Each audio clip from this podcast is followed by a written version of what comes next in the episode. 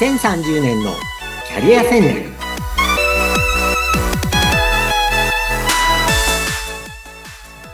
こんにちは。人材開発コンサルタントの山岸真嗣です。お相手役の相本幸子です。山岸さん今回もよろしくお願いします。はいよろしくお願いします。ではいつもキャリアや人生にまつわる楽しいお話、勉強になるお話聞かせていただいてるんですけれども、今回45回目はどういうテーマでお話を伺いましょうか？はい。今回は、アフターコロナの就活の現状ということで、えー、人気上昇の仕事、あるいは逆に人気低下の仕事ということについてお話しします。うん、おなるほど。変わってきてるわけですね。はい。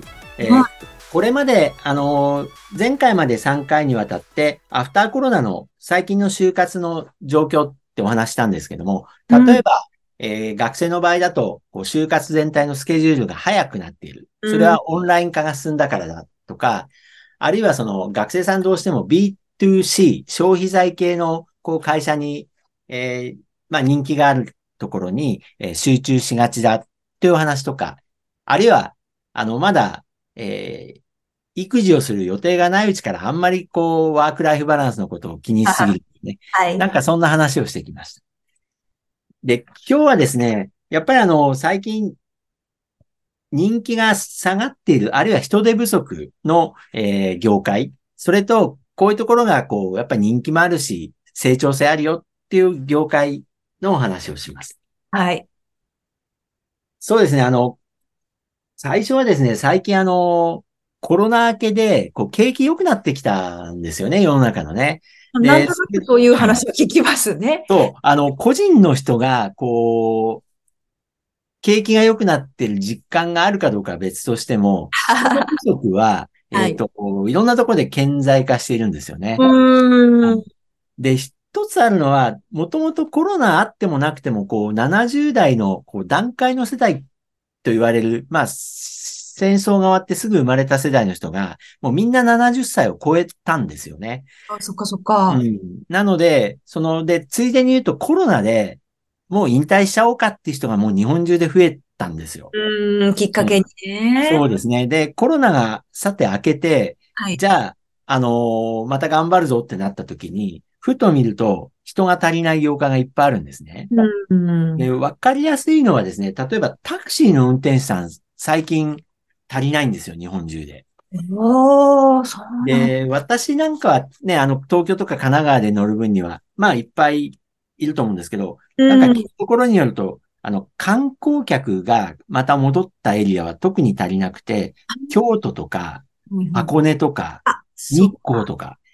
で、なんか、アイモさん、最近どっか行かれました？タクシー乗れなかったそうでした。夏にね、箱根行った時に、平日にあえて行ったら、もう本当タクシー捕まらないから結局30分ぐらい歩きましたね。ああ。もっと時間かかった。噂は本当なんですね。私最近、その、箱根には行ってないのでわかん、わからなかったんですけども。うん、で、京都なんか本当ひどいみたいで足りなくて。あと、はい、例えば私なんか、あの、例えばちょっと地方に仕事行くと、この間も宇都宮に行ったんですけども、うん、宇都宮で、えっ、ー、と、前だったらね、えっ、ー、と、もっとタクシー楽に捕まったなっていうのが、やっぱり20分待ちとかね、あの、呼んでも。えっ、ー、と、あと別の時に茨城県の北の方に行った時もね、はい、あの、30分待ちみたいな話になって、やっぱ前より減ってるなっていう感覚がすごくあります。確かに言われてみるとそうですね。そうですね。それであの、タクシーの話でいくと、あの、ライドシェア。要するに国がですね、ライドシェアっていうまあ、ウーバータクシーの日本版ですよね。昔は白タクとか言ってましたけど、要はその免許がないタクシーのこう、ちゃんと、えー、訓練受けてない人も、えー、空いた時間で副業的に、えー、人を乗せられるようにすると。うんうん、で、まあ、タクシーの団体は当然大反対なんですけど、やっぱりね、うん、もうこれライドシェアやらないと足りないエリアがいっぱいあるんだと思います。なるほど、なるほど。はい。で、例えば、まあ、人手不足ってキーワードだとタクシーの運転手さんですよね。うん、あと、バスの運転手さんも、ついでにあの、最近も出ていたのが、ある地方の県では、やっぱり運転手さん不足でも、えー、路線を廃止せざるを得ないみたいなね。うんそういう話もあります。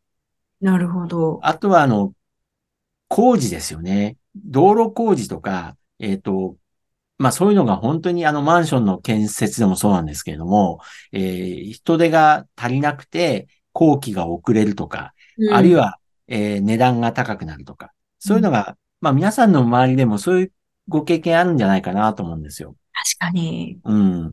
でね、うちのそばに今ちょっと道路工事してるエリアがあるんですけど、いそこなんかね、えっ、と、人手不足のため、週休2日にしますってはっきり書いてあります。へ工事で。え。へえ。うん 多分ですね、あの、住民がね、文句言うんでしょうね。何ダラダラやってんだ、しょっちゅう休んでてって、文句言うんだけど、多分昔はね、道路工事とか、まあ、休んでも日曜日だけとかだったと思う。うちのそばはね、だから週休2日で、あの、あと面白いこと書いてあって、次世代人材育成のためって書いてあります。へえ。結局若い人をね、雇うとね、週休2日じゃないといてくれないんだと思います。いや、多いで、飲食業とかもよく聞きますね。週休2日でお店そうそうそうそう閉めなきゃいけないと。うんそうあの、飲食業なんかも本当人手不足で、あの、アルバイトさえ雇えないんですよ、今。そうそう。あの、これはね、いろんな背景があって、コロナで、えっ、と、大学生の世代が、えっ、と、うん飲食業でアルバイト1年生の時できなかったんですよ。そっかそっか。そうするとね、今4年生とか3年生のベテランのアルバイト層がね、若者のそういう3年選手、4年選手のアルバイトがね、いないんですよ。うーん。あの、3年前、店閉めてたから。なるほど。絶対数がね、足りないと思います。で、そういうこともあって、えっ、と、まあ、要は人手不足業界がすごく顕著になってきました。でなるほど。一方でですね、まあ、うん皆さん多分興味ある。あのどこがじゃあ人数不足してるのと、えーどこに仕事があるのって話で、もちろん今申し上げたような、えー建設系とかね、えー運転手さん系とか、あの、あるいは宅配便とかね、うんそういうのはね、もう本当人手不足で、仕事をやりたいって言ったらね、やっぱあるんですよ。うん。間違いなく。これは、あの、上の層の人から若い人まで。はい。で、やっぱりあの、次はジデジタル人材ですよね。うんデジタル人材は絶対的な数が不足していて、ちょっと調べたんですけれども、はい経済産業省のデータでは、現在 IT 系、デジタル系の人材ってね、約日本に90万人いるらしいんです。うん90万人。うんそれがですね、2030年には約80万人不足するらしいんですよ。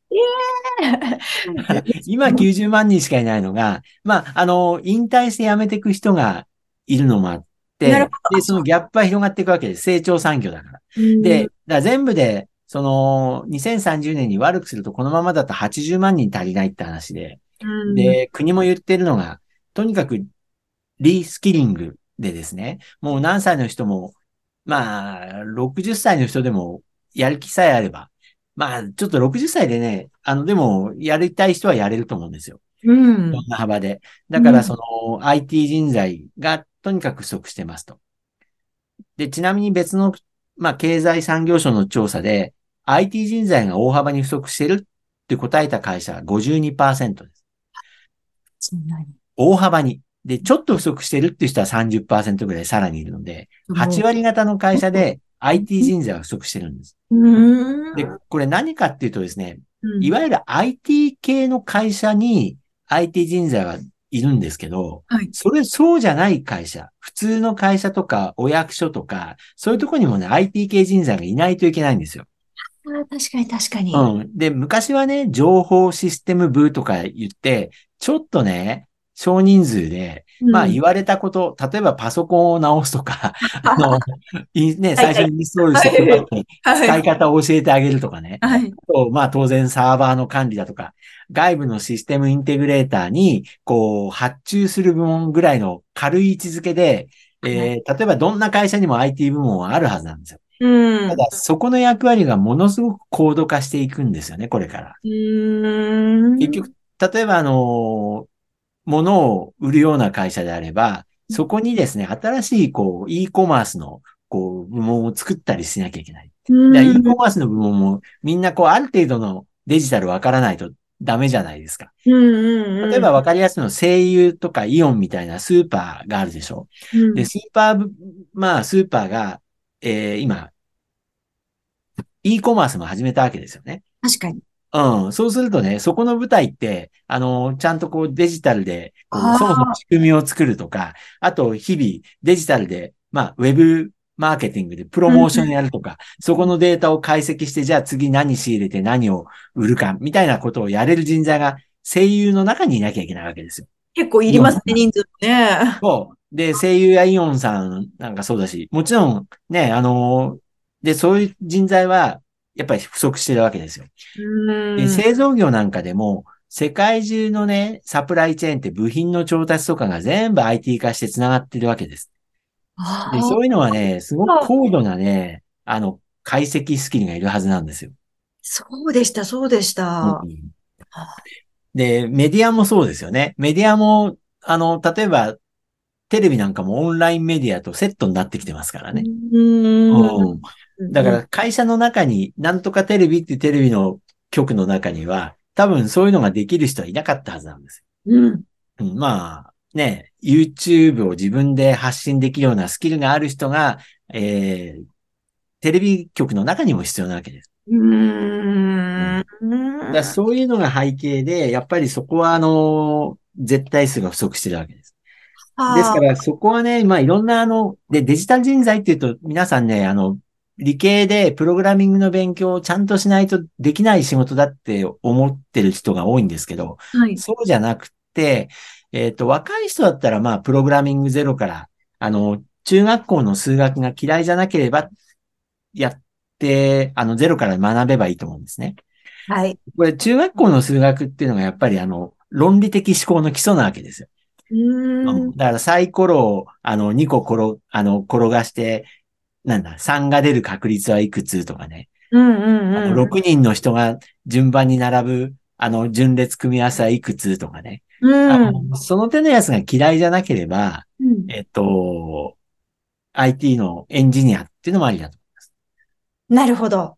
うん。アイモンさんどうですか？そういうの好き いや、私は全然ダメですね。あの、数学苦手、早い段階で文系だなって自覚したタイプなので。ああ、でも、中学校でね、高校受験で数学やった人はね、あのー少なくとも勉強はしてて、嫌いじゃない人は多いはずなんですよね。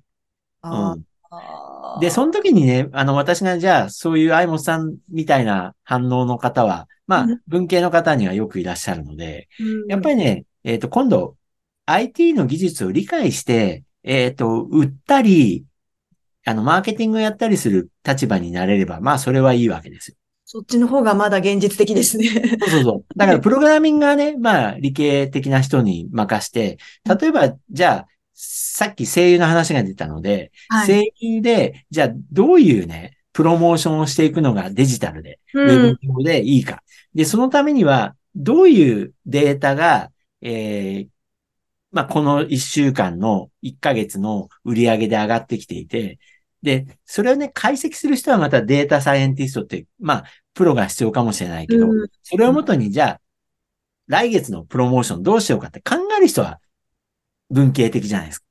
確かに確かに。そういう人も含めてデジタル人材なんですよ。うーん。うん。だからそういう仕事、でウェブマーケティングとか、あるいはその、まあ、その会社の、えー IT 的な部分を他社に営業する人、B2B の仕事なんかだと。だからあるいはその、スマホの、まあ多分次の世代のスマホみたいなものを活用して、自分の会社で新しい、えービジネスを企画する人、うん。それはやっぱりユーザー目線だったり、文系的な営業の経験とかが生きるわけですよね。なるほど。うん。だそういう人も含めてのデジタル人材の不足です。ですからそう考えるとね、まあいろいろやれることはありそうなんですよね。うんうんうんうんうん。という話で、あの、あとはですね、やっぱりあの、私あの前、東京大学の、えっと、キャリアセンターで、あの、キャリア支援をしてたんですけど、ええ今ですね、やっぱり昔だったらその、例えば東京大学みたいな上位大学と言われるところから行くような仕事もね、人気下がってるんですよ。これはね、国家公務員、まあ地方公務員もそうだし、国家公務員もそうだし、えーうん弁護士さんとかね、うん学校の先生とかね、うんこういうところも今人気下がってるわけです。確かによくニュースになってますもんね。そうですね。まあ、あの、国家公務員とね、学校の先生で行くと、まあ、長時間労働が一番目立つ、良くい。ない点なんですけどね。ね。うん、例えば国家公務員なんかはね、本当にあの、もう毎年毎、毎年のように受験者減っちゃってるんですよ。これは国としてもすごく心配していて、例えばあの、私がその東大の職員やってる時に人事院ですよね。国のその人事院が相談に来たんですよ。なんでみんな受けてくれないんですかって。はははははで、まあ、いろんな要素はあるんですけど、やっぱり長時間労働が一番大きいかもしれないです。あの、で、なんでね、国家公務員の霞が関官僚がね、うん長時間になるかっていうとね、はい。一番悪いのは国会対策らしいんですよ。へえ。あの、国会があると議員さんが質問をするんですよ。はいはいはいはい。でそれの答弁って当然大臣とか、あの、まあ、保守党側の質問答える側がするんだけれども、うんえっとね、えー、2日前までに本当は質問して、官僚が昼間準備しなきゃいけないんだけれども、うんえっとね、これは良くない風習があって、えっとね、わざとね、ギリギリの遅い時間、前日の夕方とかに質問する議員が多いんですって。ああ。そうするとね、国会議員がね、徹夜仕事になるんでミスが出るんですって。で、それを、えー答えた大臣につっつくっていうね、そういう良くない風習があるんですって。知らないでしょ。それだけ聞いてるとすごい稚拙な話だなと思そう。でね、あの、結局ね、今ね、言ってるのは国会議員で、これね、党を問わずやってるらしいんですよ。って。で、そのブラックリストをね、作って発表しようかって話もあったりして、結局もうね、えっ、と、答弁のミスを誘うために、そのミスを、もう原稿を作るのは、えー霞が関の官僚であることが多いので、もう徹夜仕事にしてみ、ね、時間ない状況で質問の答え作らして、ミスを誘ってつっつこうっていうね、良くない風習がある。それは良くない。何をする場なのか国会はっていう話ですよね。そうなんですね。その元のね、うん公務員は、結構ね、私はそのやっぱ、その何も、その、なんだろうな、いい大学出た人が優秀、全部優秀とは限らないけど、やっぱりね、試験受けていろんな知識を得てる人なので、バランスは取れて、その法律を作るための原案はね、ちゃんと勉強はしてるはずなんですよ。で、そこのレベルが落ちちゃうとね、まともなその、ベースのこう、法律を作る国会の一番の根幹の部分のね、元データを作る人たちがね、弱くなっちゃう。こうん。れは心配してます。もったいない。なるほど。はいで、今日はだいたいあの、い今日の時間以上ぐらいで、あの、ちょうどいい時間だと思うので、今日は、あの、人気がある仕事を、あ、で、またもう一回に分けて、この人気がある仕事、今日、あの、介護職とか医療職の話できなかったので、もう一回この話をしたいと思います。その人気、不人気っていうのはやっぱり理由があるので、その野党側も変わっていく必要、もちろん、あの、雇われる側もですけれども、野党側もいろいろ根底からね、変わらなきゃいけないっていう時期に来てるのかなっていうのが最後に私の感想です。では、次回ですね。はい。詳しくお話伺いたいと思います。山岸さん、今回もありがとうございました。はい、ありがとうございました。